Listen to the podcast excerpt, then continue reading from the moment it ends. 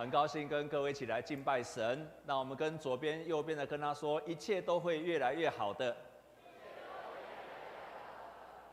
我先来报告两件事情。第一件事情，在上上个礼拜的周末啊，李总统的告别式的当中啊，非常谢谢各位的代导，让我在主持那场告别式非常的顺利，也能够完成这个使命啊。我深信啊，是因为各位的代导啊，我才能够在那个地方把这件事完成。后续有非常非常多的回应，包括在国外，包括在台湾的当中。感谢神，让大家，我们大家一起可以为主来做美好的见证。第二件事情，我想我们最近如果都有看新闻，台湾不断的受到中共的威胁，所以亲爱的弟兄姐妹啊，我们要一起为我们的国家的领袖来祷告，也要为我们国家的安全来祷告。我特别有机会，我就跟蔡总统说啊，最近我们真的遭受到很大的威胁。啊，你非常重要，但是我们会一直为你祷告。我们中山教会的也会迫切的为他们祷告。所以弟兄姐妹，请你要迫切的为我们国家祷告，跟为我们的蔡总统祷告，好吗？好，因为我知道你回去就会忘记了，所以我们现在就来祷告。天父，我们再一次为蔡总统，他是我们国家的领袖。主啊，你与他同在，尤其在中国的威胁的当中，非常非常需要你与他同在。让他做出一个正确的决定，勇敢又有信心的决定。即便他现在还不是基督徒，但是求主你与他同在，特别保护我们台湾的人民，在受中共的威胁之下，我们能够持续的有民主、有自由。只有在这样的环境之下，我们才能够有信仰的自由。主啊，主啊，愿你保护我们的台湾，我们从心里面迫切的需要。求主你来眷顾跟保护台湾，我们这样子祷告，靠着耶稣基督的圣名，Amen。在过去的三周的当中啊，我跟蔡牧师，我们要用服事这一个主题来跟各位来勉励，然后一起来分享。在第一周的当中，我特别提醒，当我们在做服事的人，我们要用榜样来服事，所以我们要在言语、行为。爱心、信心跟情节上，都要做一个好的榜样来服侍神。那第二周呢，我也提醒各位，我们要操练合一，要操练合一，也就是说，我们在服侍的当中要学习跟别人一起合一，要彼此兼顾，不求自己的益处，而求别人的益处。在上一周，蔡牧师特别用恩赐来服侍，来提醒各位弟兄姐妹。要照你的恩赐去发挥，然后来服侍神。在这一周的当中，我要用享受主的快乐来跟各位来共勉。我们在服侍的当中要去享受与主同在的快乐。我们都知道电池有两种，有一种电池用完就丢掉了，可是另外一种电池是你充电完之后可以一直回充，一直回充，用尽之后可以不断的、不断的回充。我们成为服侍神的人，就要当第二种的电池，让神一直回充我们，一直回充我们，好让我们可以不断的被神所激励，被神所使用，永不疲惫，可以越服侍越甘甜。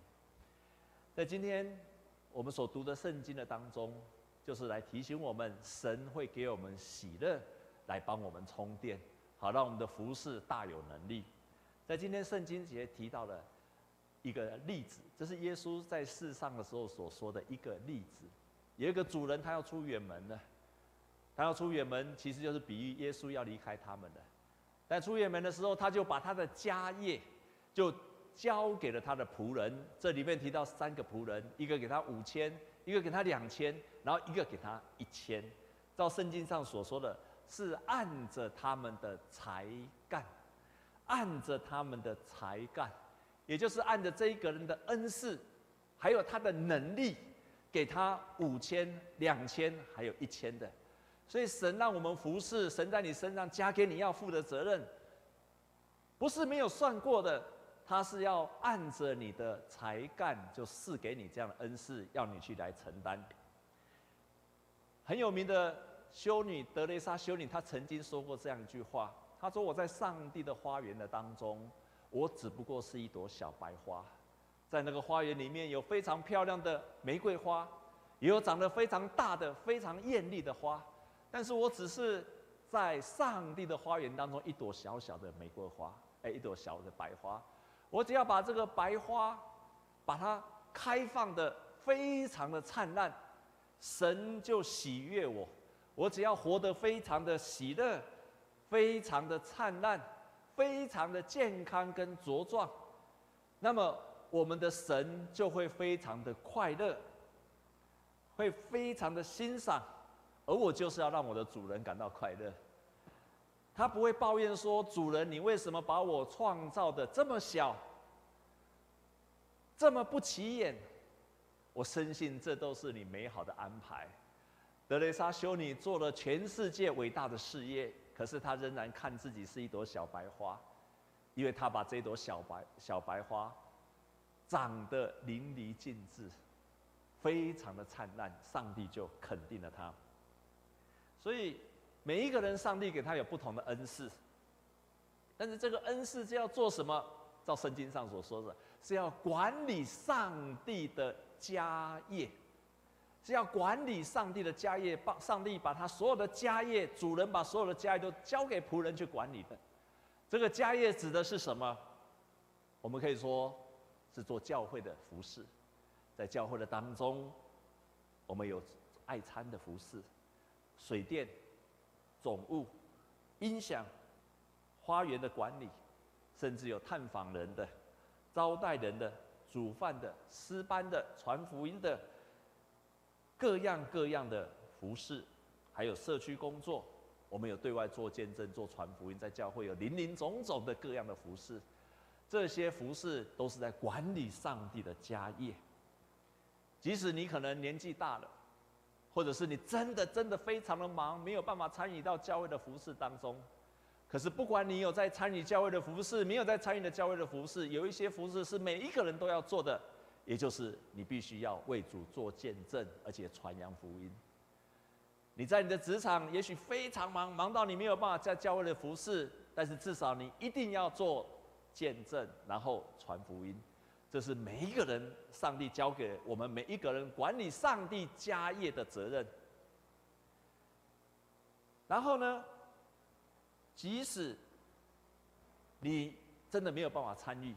你至少可以用奉献、用代祷来参与教会的服事，所以有些是直接参与教会的服事，有些人他真的很忙，那么你就用祷告跟奉献来参与教会的服事。但是不管是第一种人、第二种人，你都必须要做见证而传福音，来服侍上帝家里面的产业，因为这是上帝交托给我们的。交托给所有的信徒的，还不止这样子。圣经今在今天的比喻当中，耶稣这个比喻的当中特别交代一点：有一天我们都要交账。这件事情你手中现在所做的一切，不是做完就没有了，不是你随便做就做了。人也许有些看到，有些没有看到，有些人会肯定，有些不肯定。可是我可以跟你保证。耶稣说：“有一天，我们到了上帝那边都要交账的。你在地上所做的一切，将来到主人再来的时候，你一定要交账的。而且交账的时候，不是照你原来上帝给你的就交还给你的，就交还给上帝的。请你要注意，当你在交账的时候，上帝跟你要的更多。我再说一次，要清楚的告诉你，将来有一天你。”面对神的时候，神跟你不是照你你原来所领受的，神跟你要的是更多。换句话说，你信主之后，如果跟将来你有一天见到神之后还是一样，很难交账的，非常难交账的。你如果在教会的生活，在服侍上帝上没有成长的，非常难交账的。这跟你的职务没有关系，跟你扮演的角色跟担任的职务没有关系。这次我在做李总统的告别式的时候，当然是他家里拜托我，然后帮他帮李总统负责主礼。可是另外一方面，我心里面非常乐意的接这个服饰。为什么？因为台湾大概一百年来从来没有一个像这个基督徒的总统，好的见证。然后我们可以在众人的面前来跟众人来传扬，而且我要告诉你，这可能一百年来少有的机会。同时，我要让人家知道，这个背后不是李总统自己而已，背后有上帝在帮助他。我要荣耀上帝，这种百年来的机会能够抓到，太棒了。所以我乐于做这件事情。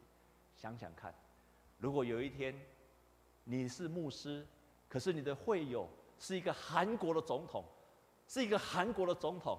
你就很倒霉了，因为所有的韩国的总统下台之后都要被关起来。那个时候你怎么做见证？不是你担任那个职务，高低无所谓，你在那个职务上是不是能够去荣耀上帝？你即使当了总统，如果你当了总统是个欧罗巴抽的总统，没有办法荣耀神。你即使一个很简单的职务，你都可以荣耀神。所以圣经上在提醒我们，每一个人，上帝都会给他产业，按着他的才干要去管理。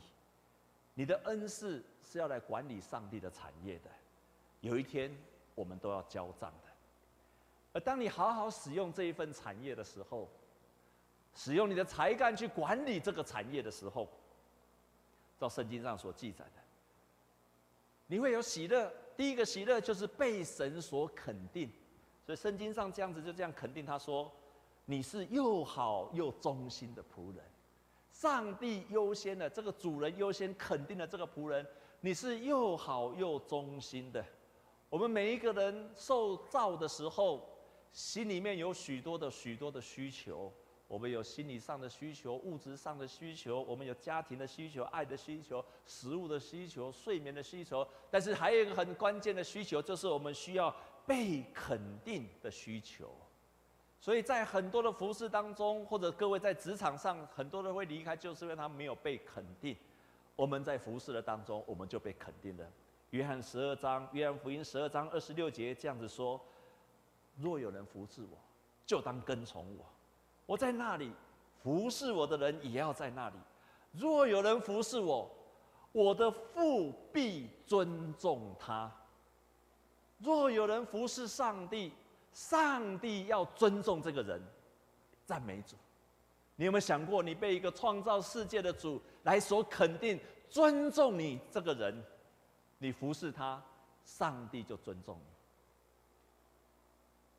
当我在准备李总统这个讲道篇的时候，其实还有一个月，我就知道要预备了。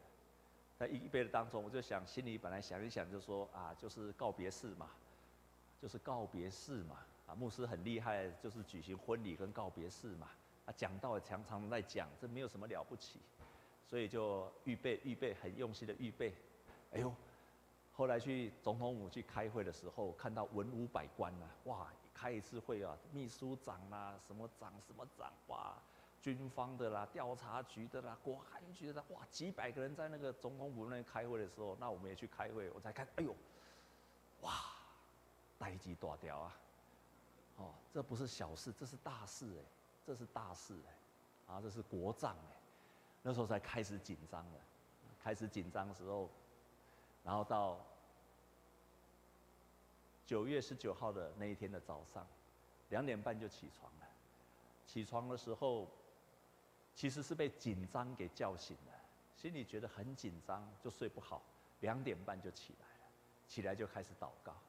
在祷告当中，我就跟神祷告说：“神啊，我不知道为什么我紧张，我怎么突然变得很紧张了？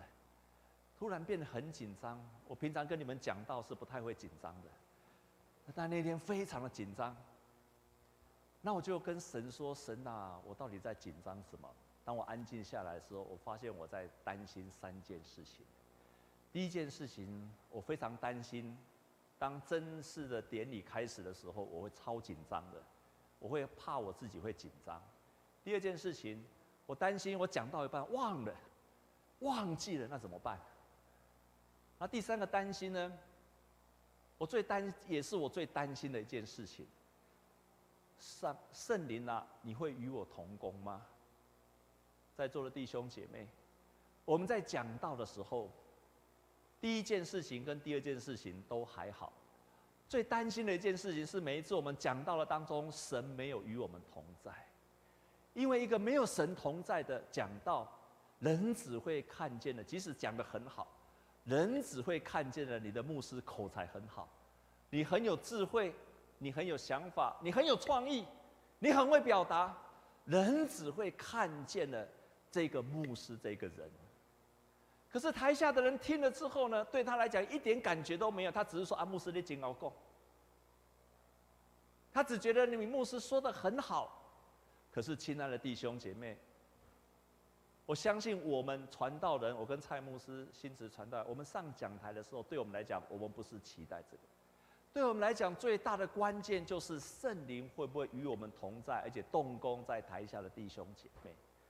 因为每一次的讲道，就像种子种下去一样，你不是只有种子种下去，你希望它开花结果，而只有圣灵、上帝的灵可以让这个上帝的道去开花结果。所以我就为第三件事情祷告说：神啊，请你要与我同在。尤其台下所有的人，多数那些官员，他们都不是基督徒，没有你的同在，我所说的话语无效，没有动力，没有能力。所以那天两点半一直祷告，一直祷告，我就为这三件事情祷告。当我祷告一开始祷告没有多久，突然心中有非常强烈的意念，亲爱的弟兄姐妹，你是可以知道神的旨意的。你是可以知道神的旨意的。你常常亲近神，你就会知道神的旨意的。你常常问一句，你如果常问问问一个问题，说牧师，神的旨意是什么？那我一定会问你说啊，你有没有常常亲近神？你常常亲近神，你会知道神的旨意的。我开始祷告之后，有一个非常强烈的意念进到我的心中。你讲到完，会有非常非常多的人说他们受到了感动。我心里就放下了第一个紧张。我第二个紧张就是我怕上去之后我会很紧张，肢体会僵硬。所以当我祷告的时候，突然在脑中跑出了一个意，一个一个图像。有一条有一条蛇就跑出来了，哇！上帝啊，这什么意思？是撒旦会搅扰吗？我就奉耶稣基督的名命令这个蛇离开我，让我不要紧张，因为那是搅扰。祷告完之后，这个蛇就不见了，我就除去了第二个紧张了。在座弟兄弟兄姐妹，我第三个紧张是什么？啊，我就知道你们忘记了。第三个是什么？啊？我刚讲两个了，还有一个是什么？我有三个紧张，一个圣灵，一个是什么？忘记，我非常担心忘记了，所以我就跟上帝祷告：上帝啊，我怕我忘记了怎么办？突然神给我个很清楚的一个图像，也就是跪在那边祷告，有一个耳机啊，就套在我的头上了。哦，我就明白神的旨意了，神会提醒我，所以我就带着这三个释放就去讲到了。当我们看重神，神也看重，神会尊重神为他服侍的人。神会给我们能力，而且与我们同在。神会肯定我们的服饰，会帮助我们。当服饰完之后，果然没有错，非常多的回应进来了，包括总统府办公室的秘书，那他就赖给我，他说他从头哭到尾，上帝的爱跟荣耀在那个当中。然后他也说，森喜朗，也就是日本的前首相，他跟他回应，他做了一天的基督徒，非常多的回应，感谢神，感谢神。我深信也是在座各位的代祷，我们可以一起完成这个服饰。在这段的圣经节当中，当我们忠心的服侍，上帝会肯定我们，就像这个仆人，这个五千的、两千的。上帝大大的肯定了他们，又好又忠心的仆人，还不止这个样子。圣经记载说，那个一千的上帝，在那个两千的上帝会再加给他，五千的会再加给他五千。所以照圣经上说，你这良善又忠心的，你在不多的事上忠心，我要把更多的事派给你管理。所以在这个地方。你一个忠心的服侍，你会经历到上帝会加倍的给你。你在小事上忠心，在大事上也忠心。在路加福音这样子说：人在最小的事上忠心，在大事上也忠心；在最小的事上不义，在大事上也不义。这个人被委托一千的，他忠心，上帝再给他这个两千。对不起，不是一千的，这个两千的，上帝给他再一，再给他两千。然后这个五千的，上帝再给他加倍的五千。弟兄姐妹，成为一个神的儿女，我们成为一个基督徒，请你要注意一件事情：上帝不断的会把责任交托给你，请你不要拒绝。而且上帝不但把更多的责任交托给你的时候，神让我们确立一个基督徒的人生观。弟兄姐妹，我们是在世上是一个谦卑的人，可是基督徒在世上也愿意是一个承担责任的人。要去彰显神在我们身上有更大能力的人，阿门。请你跟左边、右边的人说，神要给你更大的能力，然后再跟他说，你要承担更多的责任。所以，请你不要成为一个神的儿女之后，你就一直留在原地。我要跟以前一样，我什么都不要，都不要。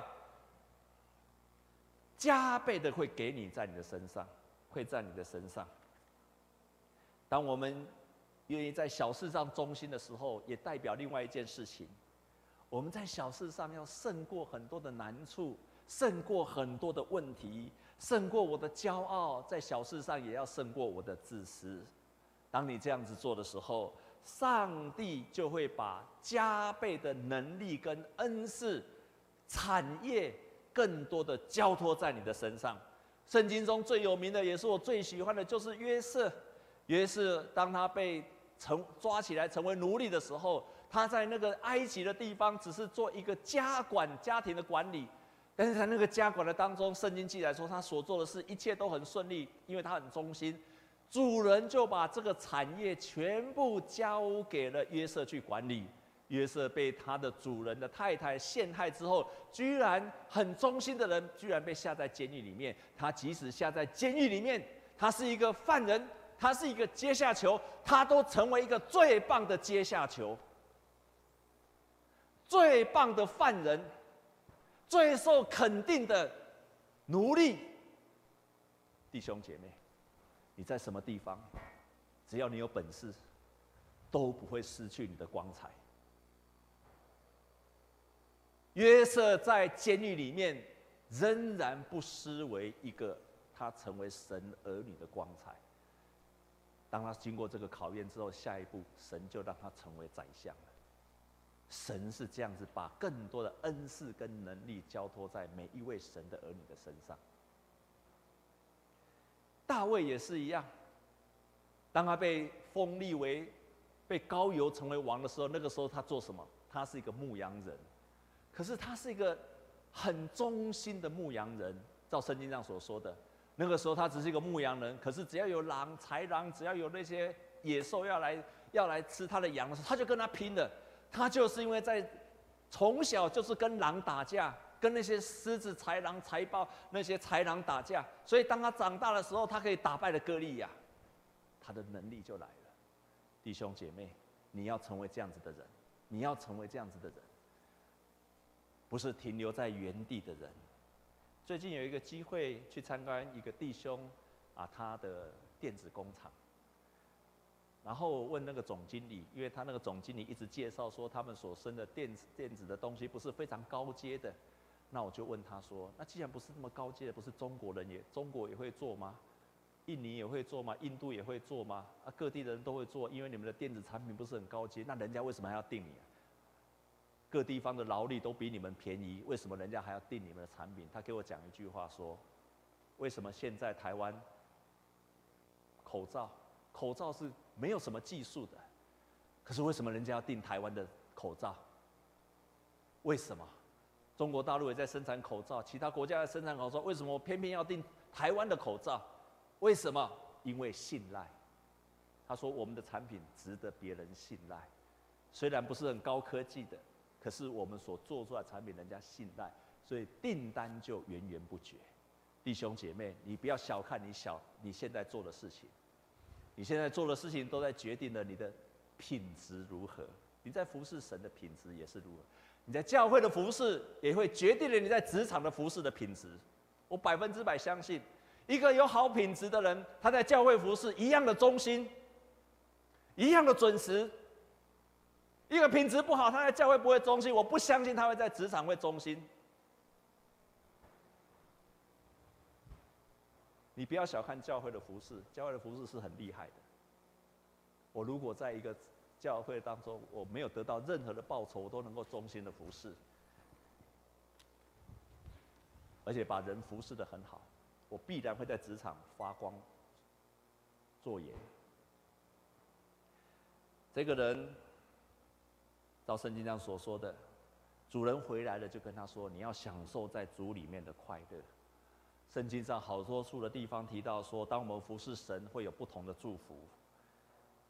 在申命记十一章十三到十五节这样子说：“你们若留意听留留意听从我今日所吩咐的诫命，爱耶和华你的神，尽心尽性的侍奉他，他必按时降秋雨在你们的地上。”圣经上也这样讲：“你们要侍奉耶和华你们的神。”他必赐福你粮与你的水，也必从你们中间除去疾病。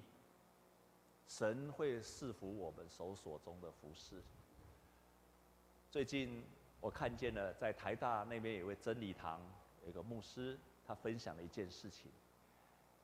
他的一个信徒在中国、在台湾都有工厂，也都有事业。然后他看这个人服事的非常有力量。非常的喜乐，啊，员工那么多，又这么忙啊，每次都充满了喜乐。他就找他吃饭，问他说：“你为什么越做越有干劲？你的力量从哪里来的？”他就跟他说：“因为我按着上帝的心意在服侍，所以我非常的快乐，非常的喜乐。”他说：“一开始的时候呢。”曾经在台湾呢，有一个公司呢，就把一个公司就交给他，跟他说：“这个公司哦，你要怎么做都没有都没有关系，因为这间公司反正快要倒了，你要怎么做都没有关系。”他就在那个地方非常忠心的做，然后把那个公司给翻转了，业绩成长了十五倍，甚至呢，在台湾呢要缴很多很多的税，然后他到中国再去设厂，一样把它做了起来了。他在。啊，甘肃那个地方，在很多的地方，他也请了很多回教徒到他的工厂去工作。他就问他，牧师问他怎么做到？因为我照着圣经上教导的两个原则：第一个，扶持贫穷的人；第二个，要建造健康的公司文化。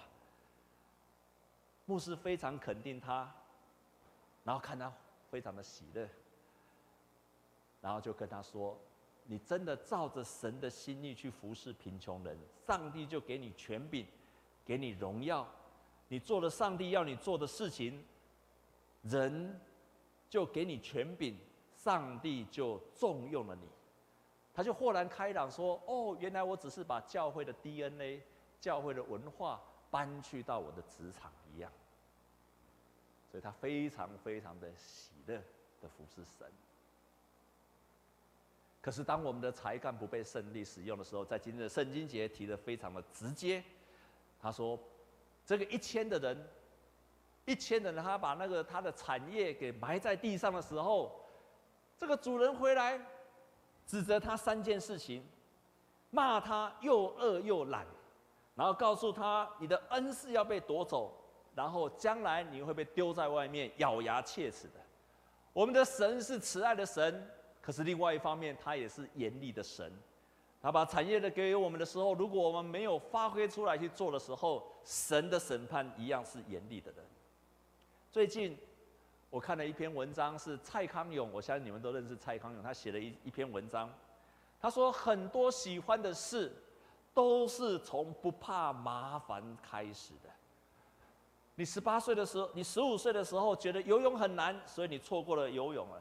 结果你到十八岁的时候，你到十八岁的时候，你遇上了一个女朋友，她特别喜欢游泳，你就没有办法了。你十五岁可以学游泳，你不去学，你就觉得很麻烦。结果你到十八岁遇到个女朋友、男朋友，他非常喜欢游泳，结果你不会游泳。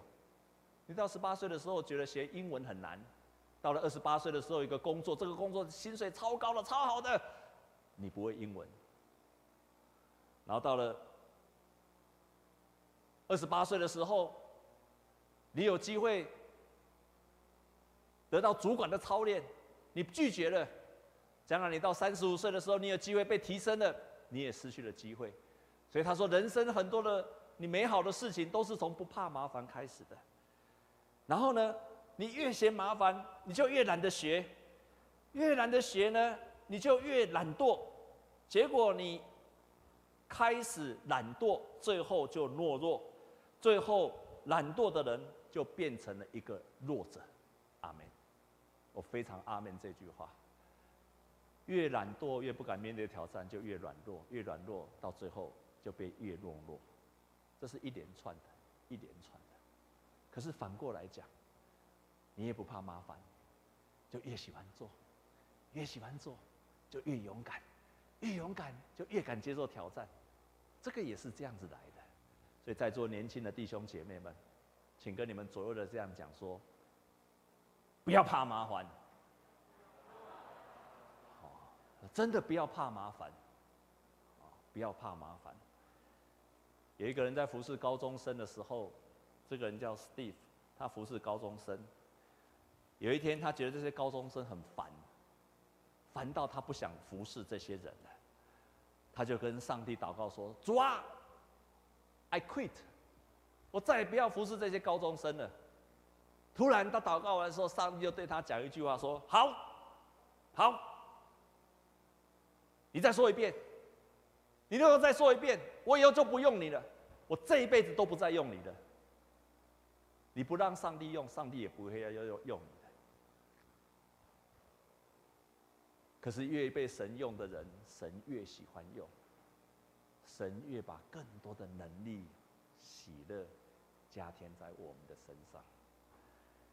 有一个人，他在年十七岁的时候呢，他生了一场重病，医生宣判他危在旦夕。他就跟上帝做了一个祷告，说：“主啊，我要把我生命交在你的手里，求你教我做生意，以后我得到了生意的赚的钱百分之六十五，我都要奉献给你。”六十五哦，不是十分之一哦，六十五哦。十一年后，这个人就成立了桂格麦粉公司。你可能都吃过桂格燕麦。他没有死去，最后活了八十七岁。真的用一生去回应上帝的祷告。他用所赚的钱支持了布道团。资助了神学院，甚至资助了政府去立一个法案，打击打击色情人口的买卖。他晚年的时候就把他的经营权交给别人，因为他说，这个是为了荣耀上帝所设立的公司，并不是为了我的公司。我不需要留名，也我也不需要留产业，因为这个公司是为了荣耀上帝的。他每一天中午就邀请了一个事业家，然后跟他一起吃饭。然后传福音给他，很多人夸他说很会做事，很会赚钱，但是他说，我不是很会做事，我很会赚钱，我最会做的事就是祷告，就是祷告。我每一次要做一个重大的决定，任何的决定，我都是祷告，祷告完，神就会做他要做的事情。他把一生奉献给神的时候，神就把加倍的恩赐跟能力赐给他。真的，照我们今天圣经上所说的，弟兄姐妹，不要拒绝神在要你身上的服侍。你遇见了困难的时候，用祷告去胜过。我深信神的儿女，不单单是那个领一千的，把你所有的才干埋在地里面。你的才干可以被神大大的发光，大大的使用。我们同心来祷告，天父，我们感谢你。你创造了我们，不只让我们在这世上过一生，你定义要让我们过着一个荣耀的人生，有价值的人生。就像每一个儿女都是。每一个父母亲都希望他的儿女的一生也是如此，活在喜乐的当中，活在荣耀的当中，活在有成就的当中。主啊，主啊，求你今天借着这一样的讲章，这一段的圣经节，再一次提醒了我们所有的弟兄姐妹，让我们有这样的心智，我们这一生不是怎么来就怎么去，我们这一生来，可是我们回去了。要带着极大的荣耀回到上帝的那个地方去，主啊，我们不只是在将来要得到你的报偿，我们连活着的时候，我们都要经历你的喜乐、你的肯定。亲爱的主，求你祝福，也带领今天来到教会的所有的弟兄姐妹。主啊，你要我们来享受服侍主的快乐。这个服侍不仅是在教会的服侍，在家庭的服侍，在职场的服侍，在各样的服侍。我们都可以享受主的快乐。若是我们弟兄姐妹的当中，有些人他的服侍的当中非常的辛苦，他的工作他也觉得常常是充满了抱怨。愿神你今天改变他们。我们这样祷告是靠着耶稣基督的圣名，阿门